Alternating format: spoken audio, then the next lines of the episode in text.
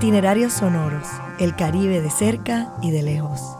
Es un viaje por el mundo de los sonidos, su nacimiento y sus prácticas. Te invitamos a que nos acompañes a escuchar sobre proyectos artísticos, música, poesía, vida cotidiana y los debates de la escucha. Aquí y ahora en Puerto Rico, en el Caribe y más allá de nuestra geografía. Hoy conversamos sobre el jazz con Ricky Pons, Miguel Zenón y Kwame Coleman.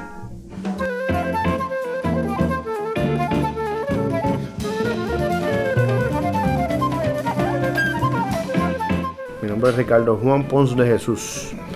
Eh, nacido en Santurce, criado en Río Piedra, eh, después este, eh, trasplantado a Nueva York y después de regreso a Santurce. pues me dedico a, la música en diferentes aspectos, entre ellos, aparte del aspecto de la producción musical, tanto de arreglos como composiciones, a tocar, ¿no? a tocar con diferentes artistas. Trabajo freelancing como, como flautista, saxofonista clarinetista y este, soy maestro en la Universidad Interamericana Recinto Metro en el Departamento de Música. Eh, yo crecí, en mi casa siempre se escucharon mucho, el gusto ecléctico de música en casa siempre fue ecléctico. Este, o sea que yo crecí escuchando algo de jazz, más música clásica, mucha música de trío, porque mi abuelo por parte de, padre pues fue músico de trío. Y yo, de hecho, ya recuerdo adolescente que yo la odiaba, ¿no? Después aprendí a amarla. Pero el jazz era, era no, estaba tan presente en mi vida hasta que yo recuerdo, yo tenía 15 años y me regalaron unos chavitos de, de, regalo de cumpleaños. Yo fui al taller Don Pedro, allí en Río Piedra, a donde Ramón Soto. Le dije, yo no sé nada y tengo estos chavos, yo quiero comprarme tres. Tengo, yo creo que me da para tres discos. de LP en ese entonces que costaban como 15 pesos, que eran carísimos para esa época. Y recuerdo los tres LP que, que él me recomendó. El primero fue eh, Underground de Tele Smoke, que sigue siendo uno de mis discos favoritos. El segundo fue un disco que se llama The Vibration Society, de Music of Razan Roland Kirk, que, es un compositor para mí muy subestimado en la historia del jazz y me gusta muchísimo. En parte, él me recomienda ese disco porque Ramón era bien amigo de Hilton Ruiz y Hilton era parte de, una parte integral de ese grupo. Y un tercer disco de un tenorista Ricky Ford que nunca fue de mi, de mi, no me voló la mente, vamos. Pero fue mi primera experiencia de, esos tres LPs que yo, yo, yo decidí, oye, déjame ver de qué se trata esto del jazz. Eh, yo, me, yo me formé inicialmente en la música clásica 100%. Este, tuve la ventaja de que mi maestro de banda, Juan Correa, que fue otro padre para mí, pues siempre me inculcó la cuestión de tocar de oído, me sé muchas danzas, yo me aprendí muchas danzas puertorriqueñas y me sabía, sabía algo de música jíbara. Y o sea que tenía ese background, pero cuando yo, yo me fui de Puerto Rico a lo, en el 2000, no, perdón, en 1987, cuando tan pronto me gradué de la high, me voy para el Conservatorio de Boston a estudiar flauta clásica. Ese primer año mío en Boston fue un año bien difícil, el primer año con el inglés, el primer año con el frío, el primer año solo, estaba pelado, mis padres estaban pelados también, no me podían ayudar, o sea, yo tenía que trabajar de guardia de seguridad en la universidad, me trabajaba en una tienda de mantecado, o sea, fueron muchas cosas a la vez y pues esa experiencia de Boston a mí no me supo bien y mi, mis padres en ese entonces estaban viviendo en Nueva porque a mi padre le habían dado una licencia con sueldo para hacer su maestría en Pratt Institute, en pintura. Y mi hermano mayor había sido aceptado en Juilliard por danza moderna, estaba en Nueva York. O sea que mi familia estaba en Nueva York. Y yo visité una vez, dos veces, y sabes que olvídate de Boston, yo voy para Nueva York. Sin averiguar mucho del departamento de música, me fui a estudiar ahí con la feliz coincidencia de que tenían un departamento de música clásica lleno de jazz. Eh, y a mí siempre, yo había quedado, me había quedado prendado del jazz desde que, desde que empecé a escucharlo. Y cuando llego allí y que empiezo mi carrera, pues me doy cuenta que ellos no me, no me ponen un límite. Y entonces yo terminé haciendo toda la carrera clásica y toda la carrera de jazz en ese sitio. O sea que llegué al lugar perfecto para hacer esa combinación, tú sabes, de, de, carreras, ¿no? O sea, tuve un sinnúmero de, felices coincidencias de, gente que tocaron mi vida. Por ejemplo, mi primer maestro de improvisación fue Ron Carter, el bajista, que es una figura legendaria del jazz. Entonces, pues mi primera experiencia de una clase de jazz con Ron Carter. Y fue como que, wow, ¿sabes? Eso me voló la mente. Ahí enseñaba Charlie Palmieri, en paz descanse. Pero Charlie falleció en julio, yo llegué en agosto. Y quien toma la posición de Charlie es Rey Santos, que es otra mm. leyenda de la, de la, del arreglo, de la composición ¿no? de la caribeña. Y, Rey, Rey, fue una persona también súper importante en, mi formación, no solo por las clases que cogí con él, este, sino porque fue, ¿sabes? me dio muchos consejos, me dio muchos consejos más allá de la universidad. Yo tocaba flauta nada más. Yo quería tocar saxofón y conozco, tengo la, da la casualidad que conozco, yo, yo estaba bien fiebre con la cuestión de, yo soy boricua, tú sabes, tenía un jacket de que le cosí una bandera de Puerto Rico en la espalda, tú sabes. Y este, una mujer se me acerca al pasillo y dice, ¿tú eres, tú eres, de, la isla? Y me dice, sí, yo soy de la isla. Y se presenta conmigo, ella se llama Sandra Rodríguez, cantante, actriz, y en ese entonces era la, la, la manager de la orquesta de Mario Bausá. Eh, de hecho, gracias a la gestión de Sandra, por unas propuestas que ella hizo, consiguió los fondos para que Don Mario hiciera su primera grabación como solista, como líder de orquesta, porque él siempre había trabajado con Machito. Este, y yo le dije, Sandra, ¿sabes? Sandra me, conectó a mí con el Teatro Pregones. Me reclutó para trabajar con ellos, era, ella es miembro fundadora miembro fundadora. Y este, pues de ahí yo le digo, Sandra, ¿sabes? yo quiero conocer a Don Mario Bausá. Es un capítulo de la historia del, jazz en los Estados Unidos también, de esa conexión.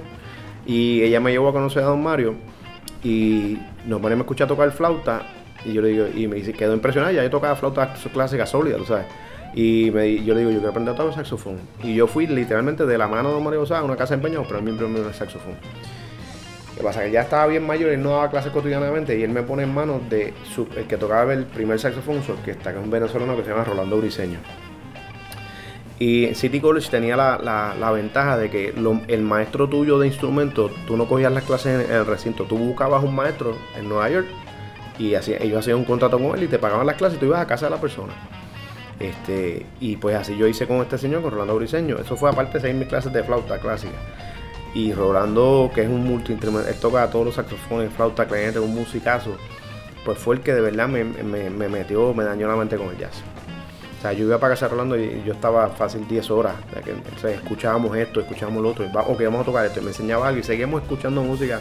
Y de verdad que ahí fue que me entró una fiebre, ¿sabes? Y el, respeto y el amor por muchas figuras del jazz y de la cuestión de la improvisación. Pero a la misma vez, Rolando fue un tipo que tenía una técnica bien sólida en el instrumento. O sea, que aprendía a tocar bien el instrumento y entonces a meterle mano a la improvisación. Pues me decido aprovechar el tiempo y hacer una maestría. Pero ¿qué pasa? Que yo, yo lo que quería era estudiar con un señor que se llama Jimmy Heath también viene de la época clásica del jazz, se la decían Little Bird. Y Jimmy solamente enseñaba en la escuela graduada de Queen's College. Y pues, ahí fue que yo decidí terminar mi bachillerato, porque yo no, lo iba a terminar porque ya yo estoy trabajando en la música, ¿verdad? Un error común entre los músicos, no terminar los estudios. Y me fui para allá con Jimmy y ahí fue que terminé de, una formación sólida en la cuestión de, mi concepción y mi amor por el jazz. Eh, ya ahí más también desde un punto de vista de, de la composición y del arreglo. Que vamos a tocar una bomba de verdad.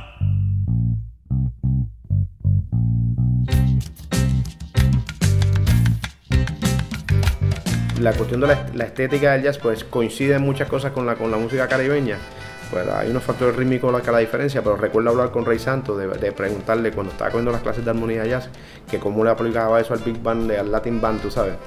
Me dice, es lo mismo, pone la clave o sea, y tuve, de verdad que, me, que, está cañón porque me siento que tuve una, unas conexiones directas con la historia del jazz, porque ellos hacían muchas anécdotas dentro de todo y lo relacionaban con algún tema de la clase, pero te hacían, no, porque cuando tocaba con fulano, papá, y qué, para que cita la y te lo relacionaban a, un aspecto técnico. Yo, yo, pienso que el jazz para mí es parte de la, de la fibra de, mi, de, mi, de lo que es mi estética musical. O sea, yo no lo puedo negar. O sea, lo que son mis arreglos, lo que son mis composiciones están marcados por el jazz pero, pero, o sea, fuertemente, fuertemente.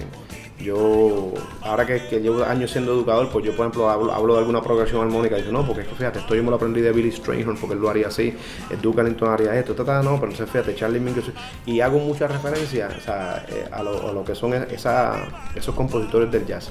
Y eso se ha, se ha traducido a lo que es mi, mi estética como, como arreglista, como compositor. Hay un ritmo bien importante en la música, en la música africana no solo subsahariana, sino este, del, norte de África, que es todo lo que es la cultura, principalmente la cultura árabe, y del sur de España, que es un ritmo que le llaman los músicos los cinquillos, que hay que hacer.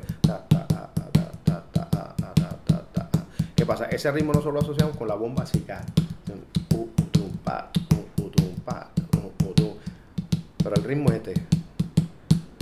¿Qué pasa? Si lo hago así, suena así, pero si yo hago lo siguiente.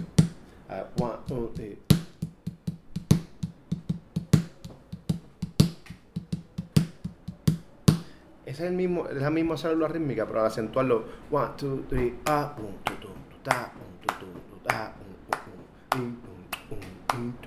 pues me lo llevé para la música tradicional de Nueva Orleans. y esa célula rítmica es parte esencial de lo que llaman en New Orleans el second line music. Second line porque la primera fila, eso tiene que ver con los funerales. La primera fila son los, familiares, la segunda línea o fila son los, músicos. Este, pero es la misma célula rítmica que define la mayor parte de la música del Caribe. La música caribeña, lo que es salsa, lo que es bomba de plena, tiene una tendencia hacia lo que en buen español llaman el downbeat, el, el tiempo fuerte, ¿verdad? Pero esa misma sensación en el jazz sería. Pero es el mismo ritmo. Es la misma célula rítmica que, que, es la matriz de, de, ambas vertientes. Así que ya desde el saque ahí yo no tengo que hacer diferencia. A mí no hay una diferencia entre que yo tengo que sentirlo como si fuera jazz o como si fuera un cuembé o como si fuera un holandés. Porque para mí ambas cosas están ahí.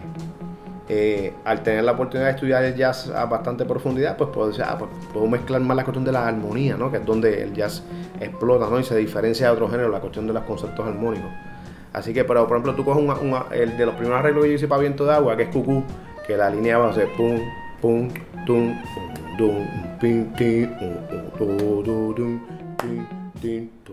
Eso sabe más a gospel que a bomba, ¿me entiendes? Sabe más a, blues que, que a bomba. ¿Y con qué sonido, además, tú identificas el jazz?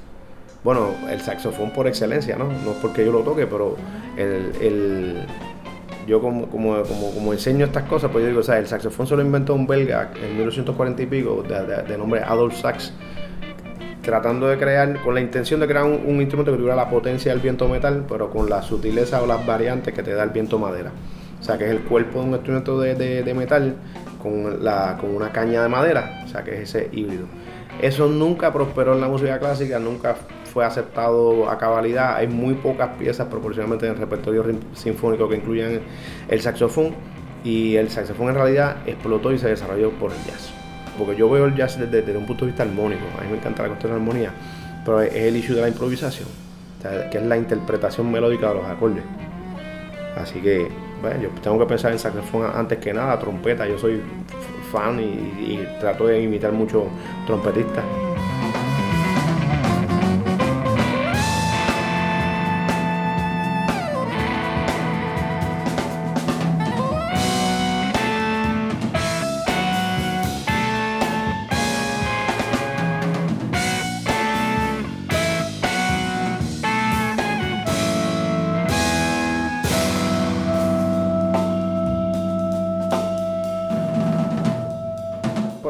Que hice con el Teatro Pregones, estuve como dos años y pico. Nosotros tenemos un proyecto de, intercambio con una compañía de, Nueva Orleans que se llama Junebug Productions y una compañía de Kentucky eh, que se llama Roadside Theater. Fue un proyecto bien bonito porque era un proyecto de, recoger historias de comunidades y hacer una obra entre los tres. La experiencia boricua del Bronx con lo, en Whitesburg, Kentucky, con los los íbaros de la montaña allá de Kentucky, va entonces con la experiencia de los negros en Nueva Orleans. Y fue una, o sea, surgió una obra, eran como segmentos, pero estaban todos hilvanados con unos factores en común que logramos identificar. Y cada compañía tenía un, aspecto musical. Yo estaba a cargo de, pregones y yo estaba a cargo de todo el proyecto musicalmente, pero Nueva Orleans tenía un, director musical que se llama Donald Harrison, que es un saxofonista de jazz. Llegué a conocer la ciudad, con, hice muchas amistades de músicos allá o sea, que la, gente, mucha gente que son de Nueva Orleans se consideran caribeños. Para la gente de Nueva Orleans, por lo que yo conocí, pues para ellos es natural pensarse como caribeños. Que, alguien haya hecho la conexión de, eso a, que eso es parte del jazz, pues yo creo que todavía tal vez está por, por afirmarse, ¿no?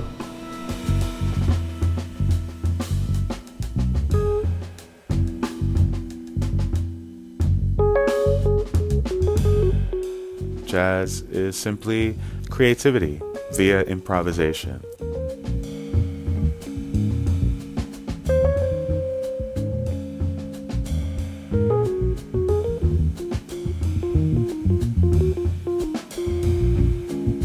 Hello, my name is Kwame Coleman. I, am a musician, composer, and now producer. I've been working on a few electronic projects, and I'm also a musicologist and professor at New York University at the Gallatin School of individualized study. Dizzy, you know, Dizzy is such an interesting character, right? Because he is almost like he's had several kind of uh, uh, periods of his life where he was interested in different things, and and well, I don't know if that's true. I just think about Dizzy before he met Chano, and then Dizzy after Chano, right? And I think meeting someone like Chano Pozo from Cuba uh, almost allowed Dizzy to uh, access a part of his Africanness that prior to that, coming from Cheraw, South Carolina, maybe he didn't have such a clear understanding. So every time I hear or read of Dizzy speaking about Chano, it was about Chano's drums and Chano's playing of the drums and singing and also dancing that was almost like a, a revelation for Dizzy himself, right? And I think what did, and, and one, one of the reasons why Dizzy linked up with uh, Mario was that understanding of rhythm being not just as important as melody, but part of melody itself. You know, it's like one of those strange riddles where you can't have melody without rhythm, but you also can't have rhythm without melody. Because there's no drummer worth their their value who would ever say playing a rhythm on drums is not melodic. You know, no matter what drum you play, there's a melody there. It may not be the kind of melody you get from a flute, but there is melody there. And for you know, for those of us who listen to rumba or bomba plena, all you have to do is focus on the drums and you hear the melody come out. So there's never rhythm without melody and there's not melody without rhythm. Right? Because melody without rhythm, I don't know what that sounds like. You know, even speaking there's rhythm. I'm speaking with rhythm now too. You know, and, and for those of us in the Caribbean, depending on which island you come from, Spanish speaking, French, or English, everyone kind of laughs at the different rhythms that people used to speak, right? So Puerto Ricans hear Dominicans speak, they have their own rhythm. Cubans have their own rhythm, etc., etc. Between Trinidadians and Jamaicans, they understand each other via different rhythms. Jamaicans have their own approach to English rhythm, and Trinis the other way. And so, for for someone like uh, Dizzy, I think it was about well, I mean, you can hear it in, in some of the big band arrangements in, uh, in, in Machito and Mario Balsa, where they get the horn sections to play almost like they're drums, which is to say in a very rhythmic way. But it's a melodic rhythm, right? And then also in the in the drums themselves.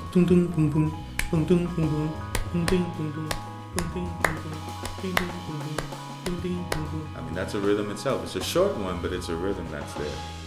So I think what these musicians were dealing with in the 40s and 50s was how to understand rhythm via melody and how to understand melody via rhythm and get it to be a very organic thing, such that the entire ensemble becomes a, a, a kind of a, layers of melody, but also layers of rhythm as well. So you know, so that everyone is a drummer and everyone is making melody.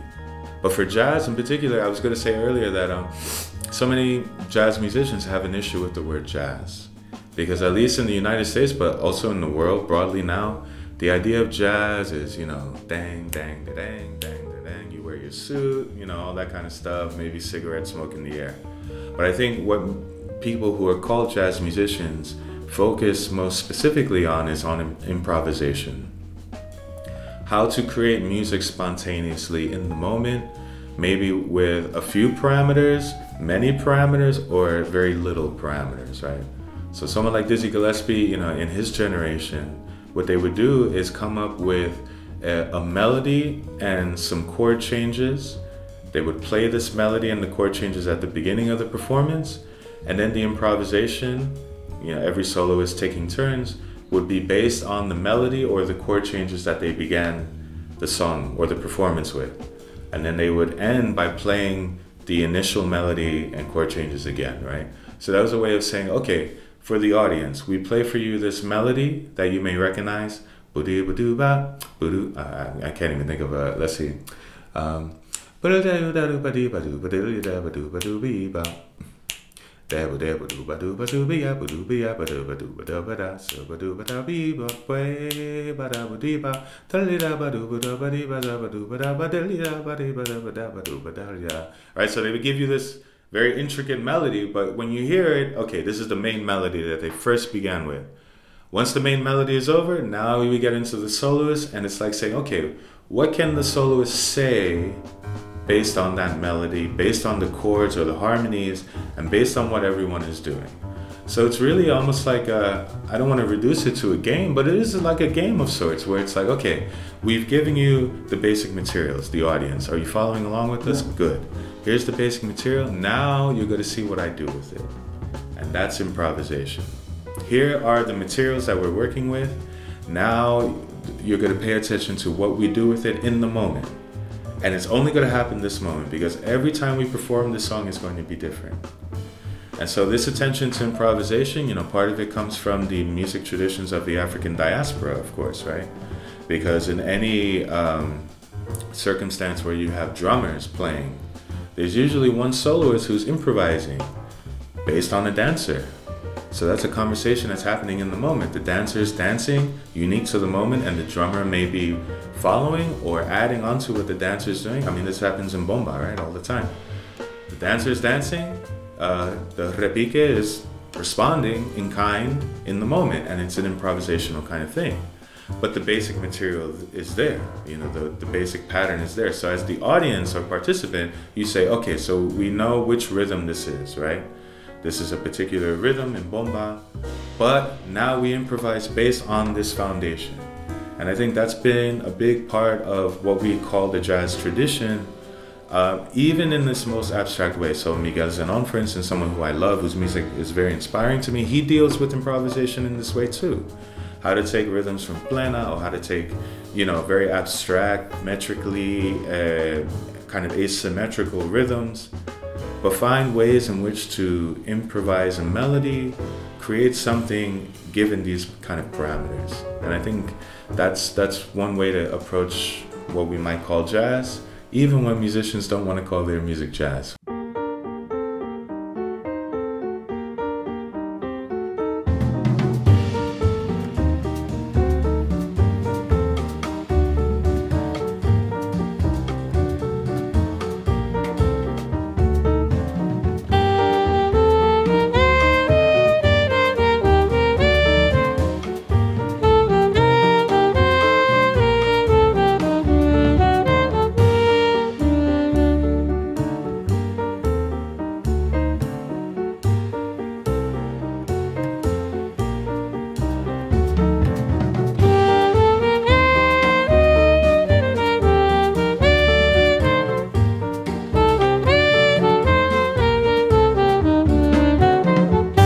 Estudiando la libre de música, descubrí el jazz más o menos cuando tenía más o menos como 15 años. Hasta ese entonces yo, yo sí había estudiado música, ¿no? Había estudiado, estaba estudiando en la escuela, pero mayormente mi formación fue clásico, el saxofón clásico. Y no fue hasta ese momento que descubrí el jazz, eh, que en ese momento fue lo que me, me, hizo que me apasionara por la música, ¿no? Este, el jazz como que abrió algo, una puerta en la música que yo hasta ese momento no había descubierto.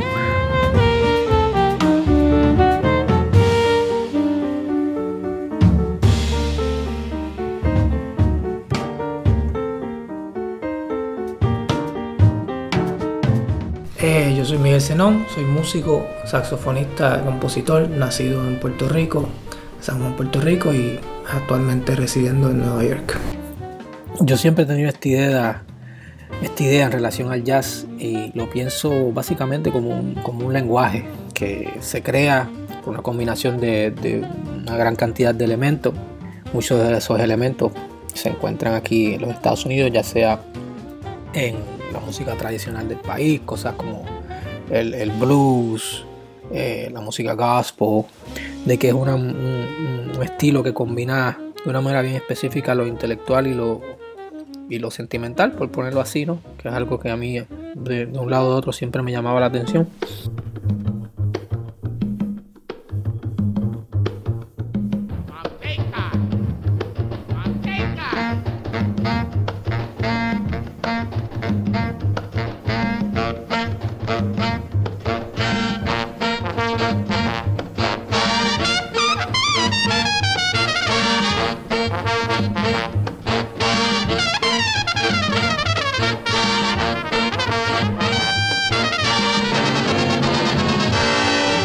Mucha gente no, lo, no, no lo, no lo piensa de esa manera es que cuando Dizzy se junta con esos músicos cubanos que, que eran, pues, en el caso de Mario Bosa quizá no, pero en el caso de Chano Pozo sí, Chano Pozo era un rumbero.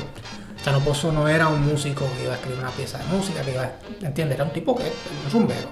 Entonces cuando Dizzy se encuentra con Chano o con, bueno, con lo que estaba haciendo el sonido de Machito, eh, es el encuentro de dos mundos pero Dizzy sabía bien poco de la música afrocubana. En el caso de Chano, por ejemplo, no sabía nada de jazz, era un rumbero.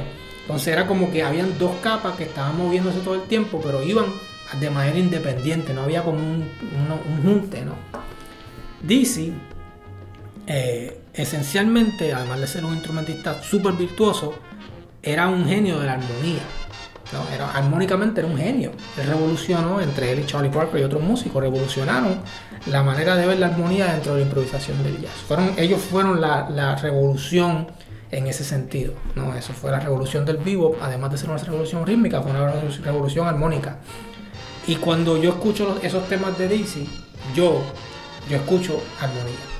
Yo escucho la, parte armónica antes de la rítmica. Yo sé que hay algo rítmico que quizás no suena como ya, se suena como más caribeño, pero para mí lo que me da de, frente es la cuestión armónica. Yo, eh, cuando pienso en mi música, había mencionado ahorita la, la, cuestión de las capas y todo eso, pero sí pienso que hay elementos, bueno, obviamente elementos rítmicos, armónicos, melódicos, etcétera, pero yo pienso en el, en en el elemento rítmico, no necesariamente desde el punto de vista de decir esto es una plena o esto tiene cuatro tiempos, pero yo lo pienso más como una, un tipo de, como una personalidad o una identidad rítmica. Eh, y esto es algo que, nada más para darte el ejemplo, yo lo trabajo mucho con estudiantes de música. Cuando escucho, cuando ellos me traen una pieza, mira, escribe esta pieza nueva. Eh, yo lo primero que les voy a preguntar es, ¿cuál es la identidad de la pieza rítmicamente? ¿Qué va a ser el baterista? ¿Qué va a ser el bajista? ¿Cómo van a subdividir el beat? Eh, ¿tiene, ¿Qué tipo de, de figo? Generalmente pienso en, esta idea de las capas rítmicas o, un tipo de contrapunto rítmico. Eh, y cuando digo esto me refiero a que quizás van a, haber dos o más eh, identidades o presencias rítmicas que se van a complementar. Este, la, manera más fácil de explicar esto, y es algo que, definitivamente está bien presente en toda la música caribeña y toda la música conectada con, este sonido africano, es esta idea del 3 contra 2. Esa es la capa rítmica que yo pienso que es más común, ¿no? Cuando te digo 3 contra 2, a ver si te lo fuera a explicar aquí. Eh, si esta, esto que estoy haciendo aquí es el, el 2, ¿no?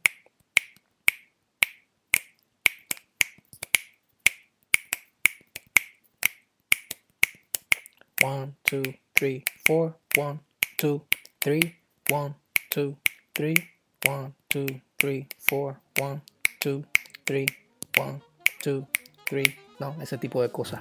Eh, yo cuando pienso en esas capas, pienso como que, que son identidades eh, propias, pero a la misma vez, en, en, un momento a otro, una identidad se puede convertir en, en, la identidad principal y en la otra se, puede, se convierte en contrapunto y viceversa.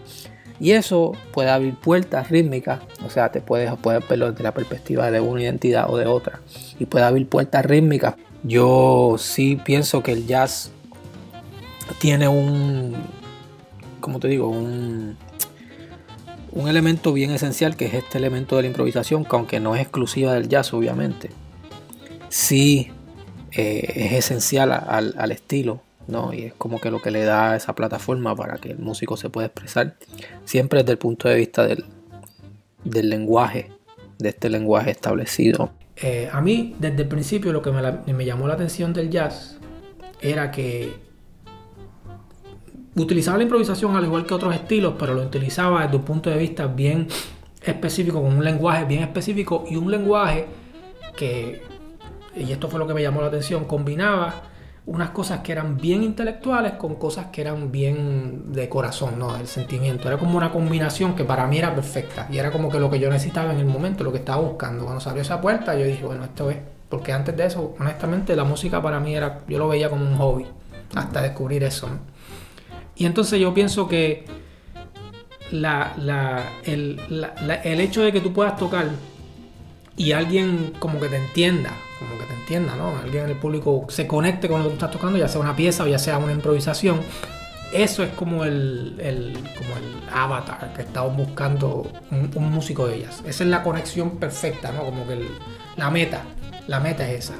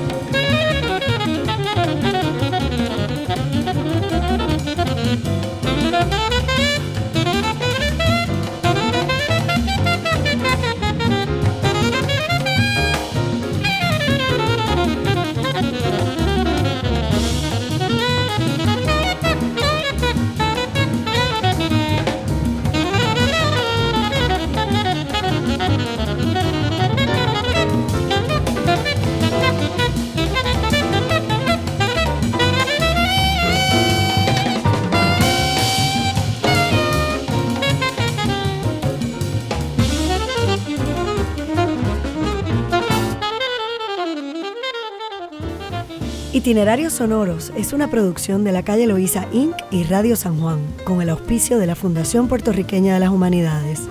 Producido y dirigido por Lidia Platón y Mariana Reyes, con la colaboración de Priya Parota, Nalini Natarayan y Juan Otero Garaviz. La dirección técnica estuvo a cargo de Ámbar Suárez Cubillé y Julio Albino. Síguenos en SoundCloud, Facebook, Twitter e Instagram como Radio San Juan.